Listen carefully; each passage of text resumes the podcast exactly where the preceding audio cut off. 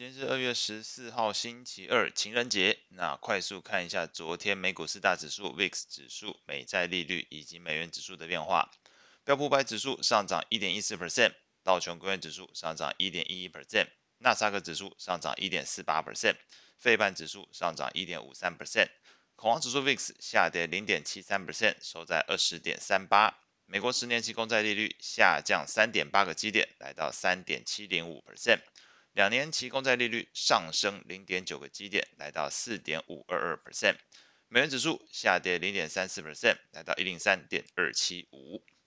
股市的部分来看，投资人的焦点当然是落在今晚即将公布的美国一月份 CPI 数据变化。那目前市场预估 CPI 年增率可能是六点二 percent，相较于前一期六点五 percent 是呈现了小幅回落的一个变化。另外一方面，联准会理事鲍曼昨天表示，美国通膨正在放缓，但仍然需要持续升息来使得通膨回到两 percent 目标水准。另外呢，强劲的劳动力市场以及温和的通膨，我想这边所谓温和的通膨，应该是指如果通膨最后压制回来之后，那搭配整个劳动力市场还是比较强劲之下，意味着美国经济仍然有机会发生软着陆情况。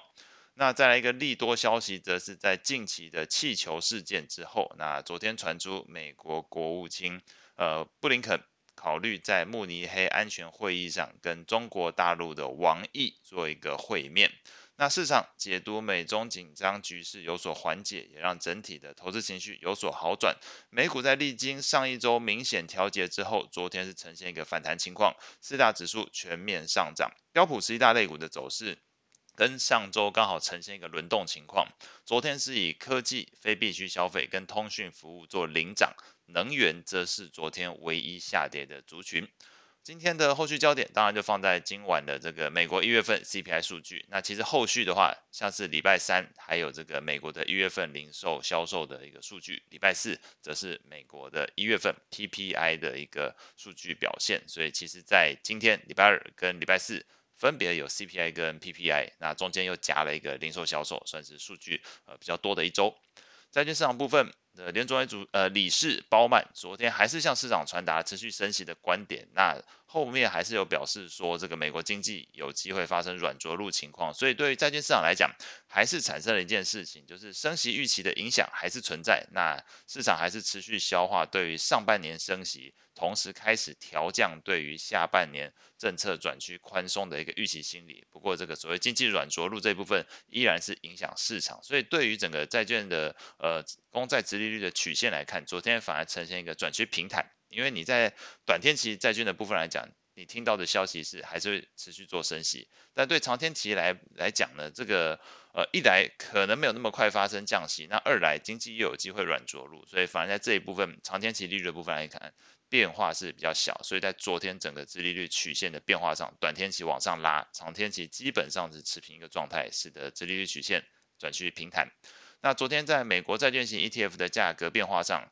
呃，二十年期公债 ETF TLT 上涨零点八四 percent，七到十年期公债 ETF IEF 则是上涨零点二四 percent，一到三年期公债的 ETF SHY 上涨零点零二 percent，基本上是没有动。那在美国投资等级债券 ETF LQD 则是上涨零点三七 percent，非投资等级债券 ETF HYG 则是上涨零点二五 percent。